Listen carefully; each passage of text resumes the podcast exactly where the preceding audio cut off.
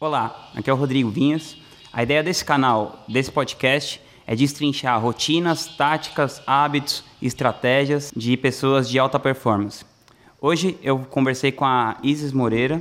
A Isis é especialista em negócios digitais, alta performance, desenvolvimento pessoal. Ela é autora do best-seller Acorda, Sonhar Não Basta. Conheci a Isis através do Henrique Carvalho, que é o marido dela, que é um amigo meu. Achei a, achei a história dela incrível. Ela é uma pessoa muito obstinada por resultado. E nessa entrevista eu, vou, eu consegui destrinchar um pouco como que a mente dela funciona, como que ela toma as decisões. Espero que você goste.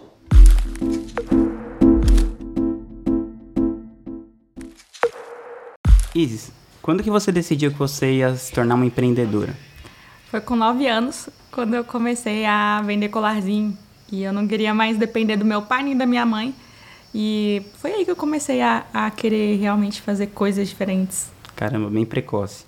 E, e você teve uma trajetória bem interessante, assim, porque primeiro você começou né, com a coisa da nutrição, depois você foi para desenvolvimento pessoal, e agora você está sendo bem conhecida pela coisa dos negócios digitais em si. Como que foi essa transição e quais foram as dificuldades assim que você teve para ir trocando esse posicionamento com a sua audiência, mantendo os fãs que já tinha, conquistando novos e tal?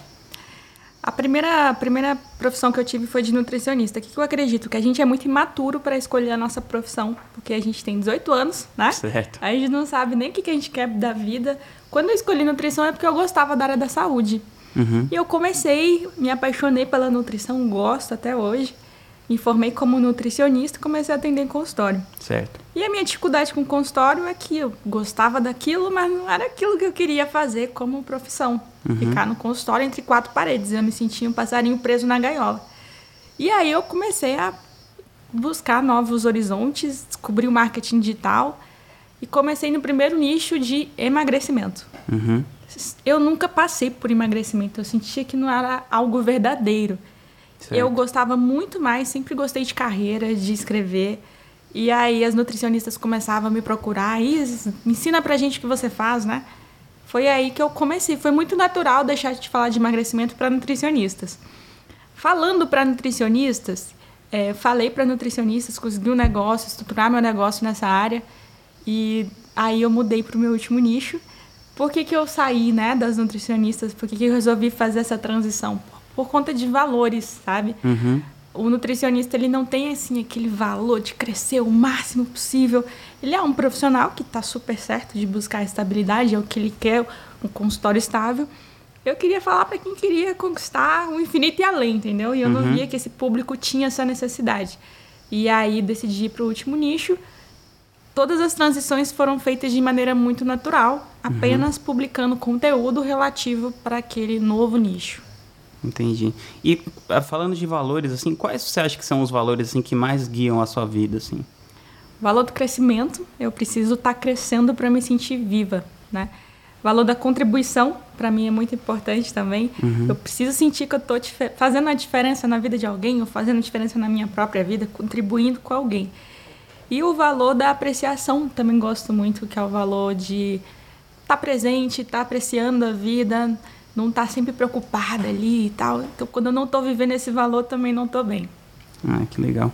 E quando você, nessa coisa de empreender, assim, às vezes a gente tem que aprender a fazer várias coisas, né? Então, sei lá, por exemplo, às vezes tem gente que aprende a filmar, a editar, a fazer tráfego, a escrever, tem que né, aprender muitas coisas.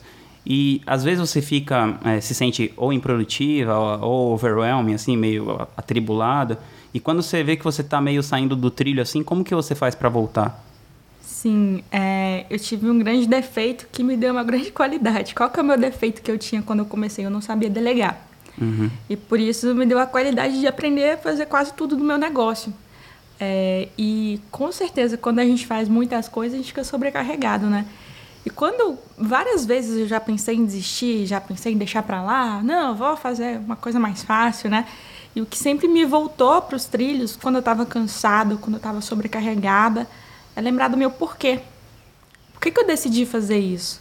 Porque quando a gente tem um porquê que é muito ligado ali ao dinheiro, né? Estou fazendo isso para ganhar dinheiro, a pessoa desiste fácil.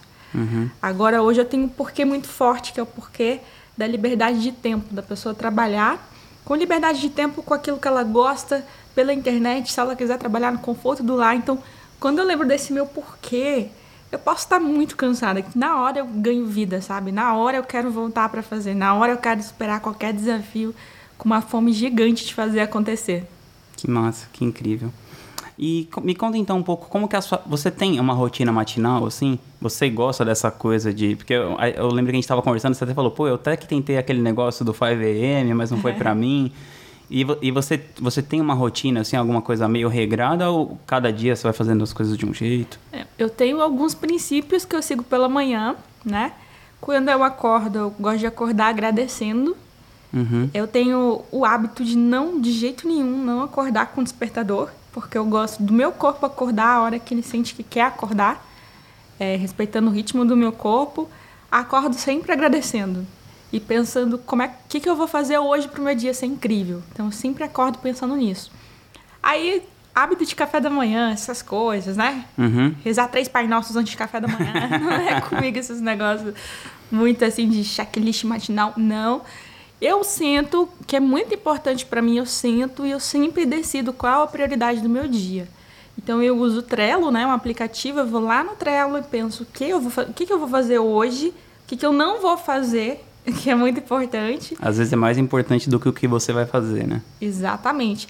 E eu tenho uma política assim de dias, de já decidir coisas importantes que eu vou chegar no final do dia e vou falar, uau, valeu o dia a pena. E não ficar o dia todo fazendo um monte de coisinha e sentir que o dia passou em vão e que não fez sentido. Nesse lance de fazer um monte de coisinha, assim, tem muita gente, né? Que às vezes a pessoa. A gente, assim, se pega, né? Ficar mexendo no celular e tal, aquele negócio compulsivo, assim. Você tem isso de alguma maneira, assim, tipo, sei lá, por exemplo, de toda hora ficar checando notificação do WhatsApp, de toda hora ficar mexendo no Instagram, scrollando para ver se as pessoas comentaram, não sei o quê? Ou se você já teve, como que você fez para se livrar disso, caso você nunca não tenha? Assim, eu mexo bastante, por quê? Eu gosto de acompanhar. Eu gosto de ver uhum. o que minha audiência tá sentindo, tá pensando, tá perguntando.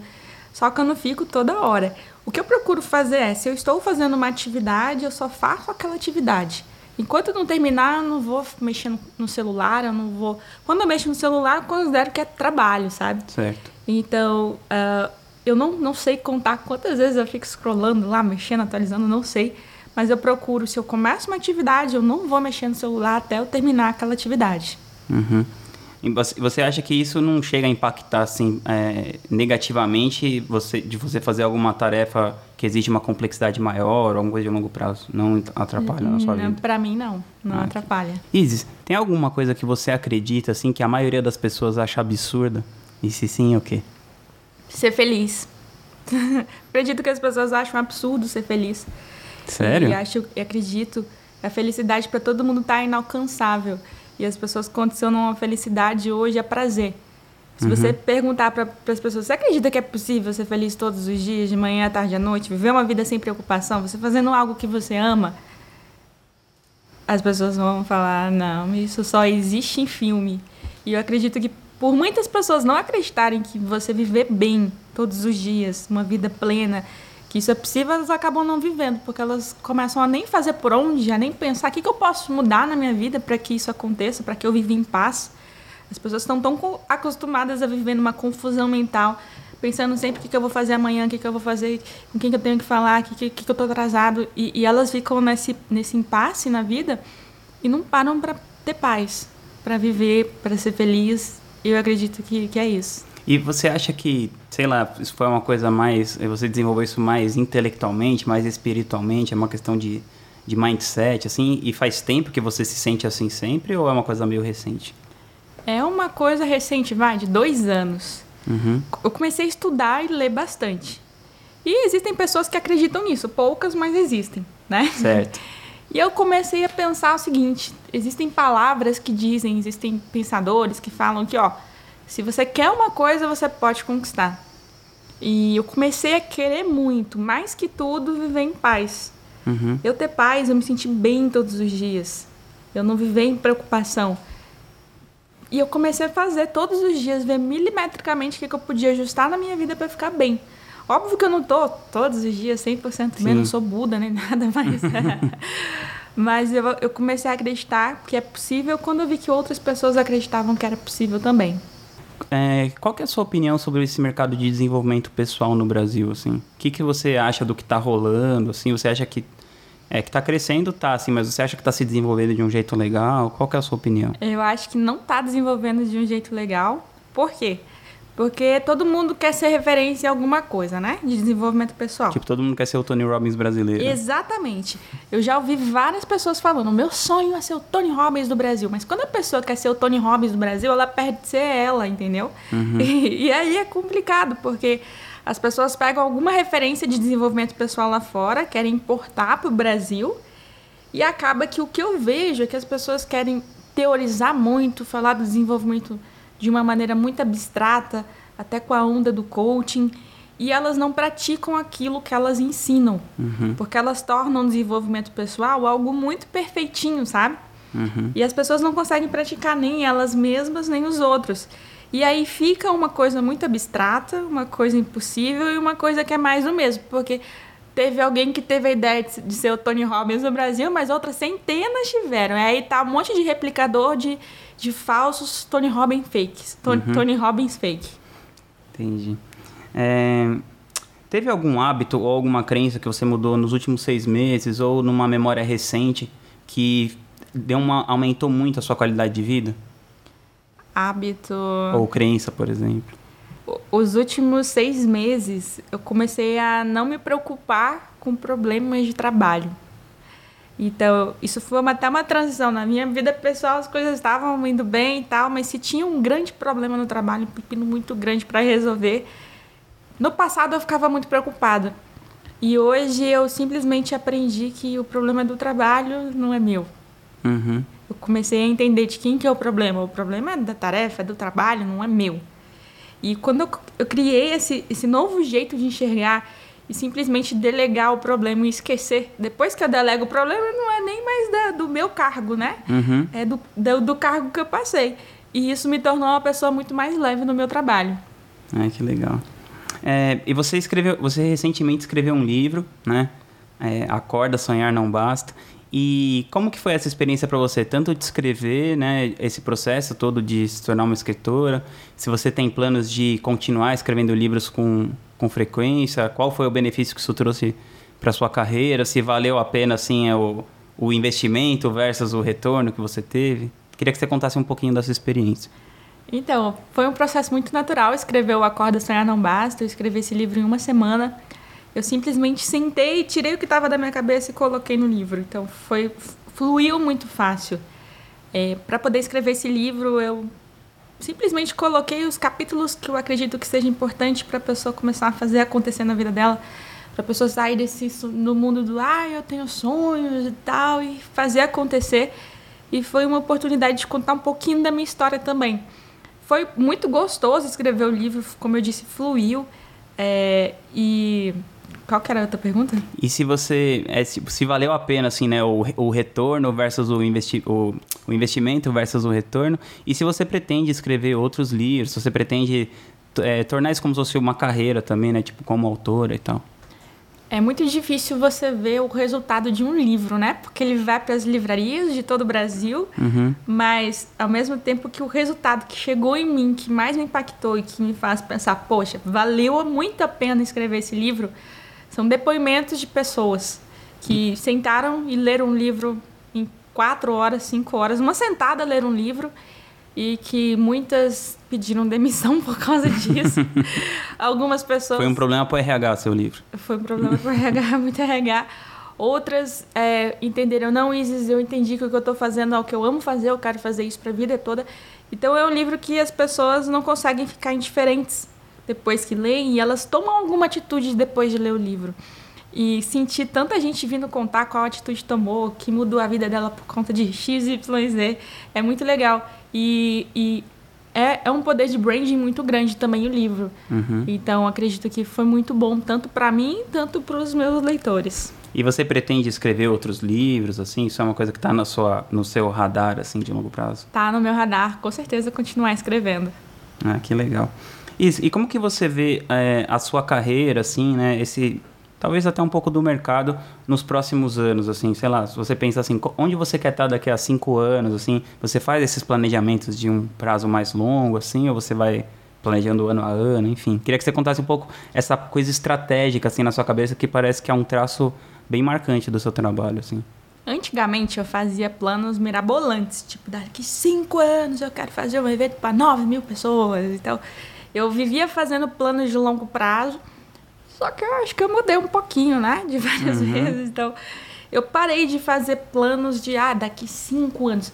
Eu sei, assim, quem eu quero ser daqui cinco anos. Certo. Eu vou muito uh, em quem a Isis quer ser. Então, eu quero ser uma pessoa muito mais paciente, muito mais planejada. Eu quero ser uma pessoa muito mais humana, tanto com a minha equipe como para outras pessoas. Quero ser uma pessoa que estuda bem mais, que tem um poder de comunicação com muito mais impacto. Quero cada vez falar mais para mais pessoas. Então, sei quem eu quero ser.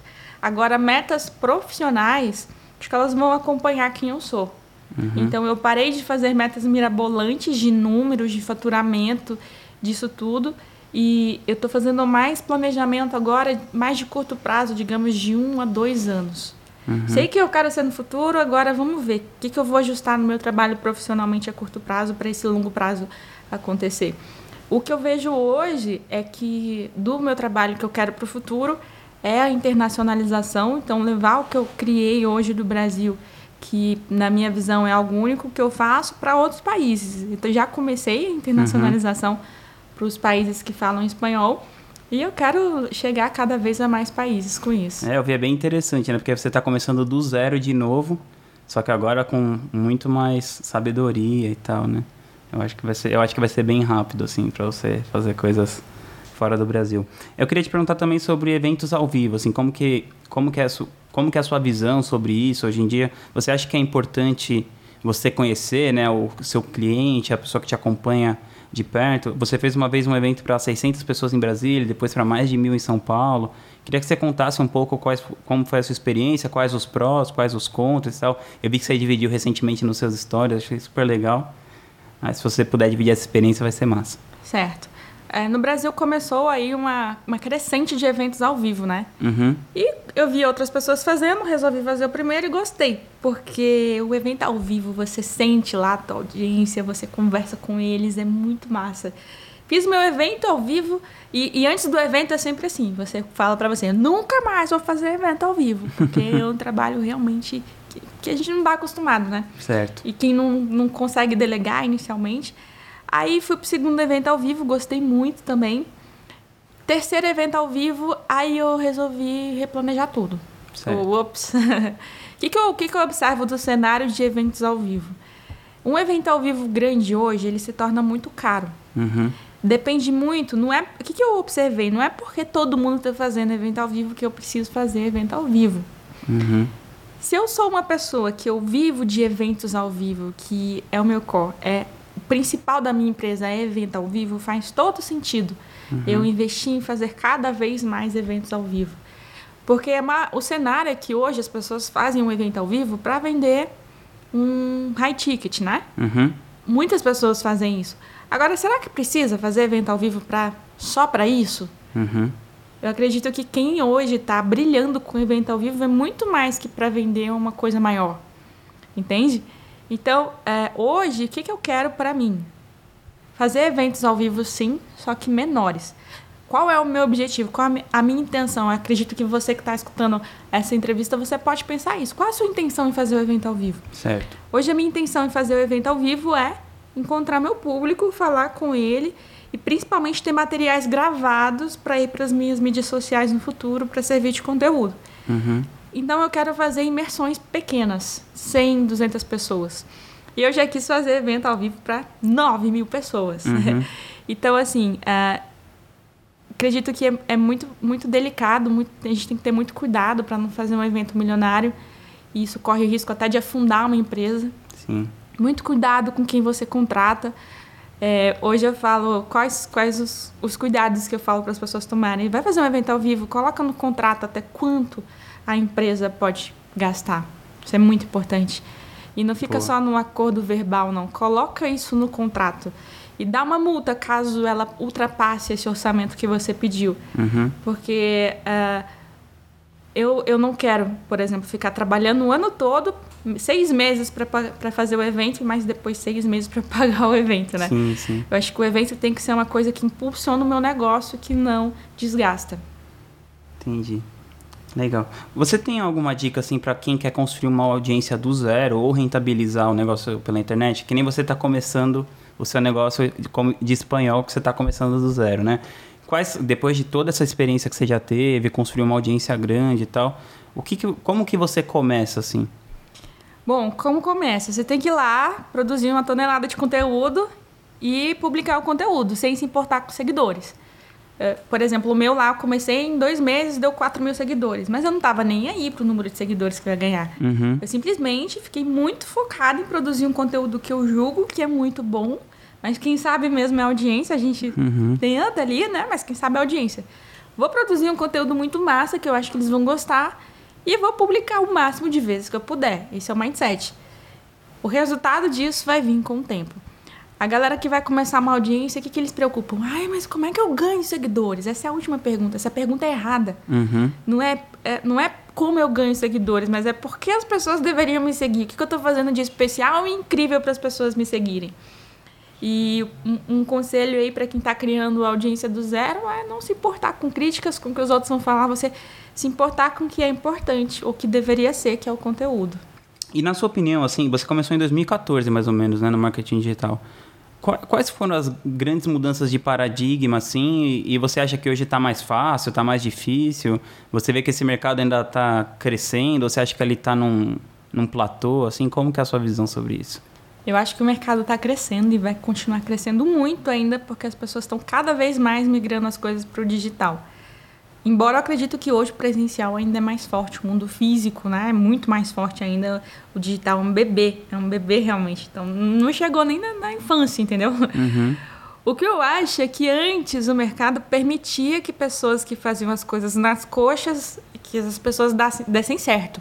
Uhum. E hoje ele não está aceitando mais qualquer coisinha, qualquer videozinho. Como não tinha competidores, uhum. qualquer pessoa falando qualquer coisa, com qualquer copy, com qualquer escrita, com qualquer. A pessoa vendia. E hoje não, a pessoa tem que fazer o trabalho direito. Se ela não fazer direito, ela não vai para frente. E eu acredito que o que vai acontecer para o futuro é que cada vez mais o mercado só vai dar certo para pessoas que fazem as coisas direito. Legal. Falando nisso de copy, assim, é uma, é uma área que você tem especialidade, assim, né? Você tem até um curso de copy que chama Copy Flow, né? Certo. Que é massa. E para quem está começando com essa coisa da copyright, assim, eu queria que você explicasse um pouco o que, que é, né, o, a, o copy e como que a pessoa pode começar, assim, além de comprar o seu curso copyflow.com.br. Isso. o copy, copywriting, é uma ciência que é, estuda a arte das palavras que encantam e vendem, que uhum. conectam e vendem. Então, copy, qual a diferença de copy para um texto escrito certo. normal? O copy, ele, ele tem uma, um, um jeito, né? Um, um, jeito de organização, de estrutura, que vai levar a pessoa a comprar uma ideia, ou comprar um produto, ou comprar um serviço. Qual dica para quem está começando? Conheça o seu cliente. É a primeira coisa, porque não se faz copy sem saber para quem você está falando. Certo. Porque copy é uma conversa, né? É uma comunicação ativa em que eu falo uma coisa e a pessoa entende, em que eu falo e eu ganho a atenção da pessoa. Uhum. Para quem está começando, entenda o que, que a sua audiência sente, quais são as 20 dificuldades. Senta, fala isso para todo mundo, senta e escreve 20 dificuldades da sua audiência. E aí, a partir do momento que você começar a falar dessas dificuldades, como a pessoa se sente, e como ela pode vencer, qual a solução para essas dificuldades, ela vai começar a entender mais de copy. Tem algum conselho na sua área de expertise que é, é dado direto, assim, é, é, comumente dado, mas você acha que é ruim, assim? Que é, uma, é uma, um senso comum no mercado e você acha que é uma coisa ruim, assim? Senso comum, vamos lá. Eu, eu, por exemplo, eu tenho um que eu acho assim, que todo mundo fala isso. Ah, você tem que ganhar milhões de seguidores, assim, tipo, sei lá, a crença comum é que você tem que ter muitos seguidores, assim. Aí eu vejo que tem gente que tem muitos seguidores e não consegue rentabilizar muito bem. E outras pessoas que têm menos seguidores e rentabilizam muito bem, por exemplo. Acho que essa é uma, uma das coisas que eu, que eu vejo, assim. Eu acho que um conselho que, que o mercado vive é, é o conselho de ganhe dinheiro. Ganhe dinheiro, ganhe dinheiro, faça dinheiro. Uhum. E existem muitas promessas financeiras no mercado. Eu acredito que uh, quem entra nesse mercado para ganhar dinheiro, a pessoa não vai para frente. Porque o dinheiro vai ser uma consequência. Uhum. Então, eu acredito que o mercado hoje vive muito essa ganância financeira e eles não têm a mesma ganância para poder impactar o cliente, para poder fazer uma entrega realmente que, poxa, o cliente olha e fala: caramba, por que, que eu não vi esse produto antes? Então, não tem uma cultura de criar um produto muito bom, tem a cultura de fazer um faturamento muito bom. E eu acredito que faturamento bom é consequência. Não adianta querer ter um faturamento bom se o produto não é bom. Incrível, também acho. É, e aí, por último, eu queria pedir para você é, falar onde as pessoas podem te, te encontrar ou alguma coisa que você queria falar para as pessoas verem sua tal. As pessoas podem me encontrar no Insta, moreira.isis, tem o meu site, ismoreira.com e também lá a pessoa consegue me seguir nas redes sociais. Ah, tá bom. Muito obrigado, Isis, pelo papo. Acho que vai gerar muito valor para a galera. Que bom, valeu.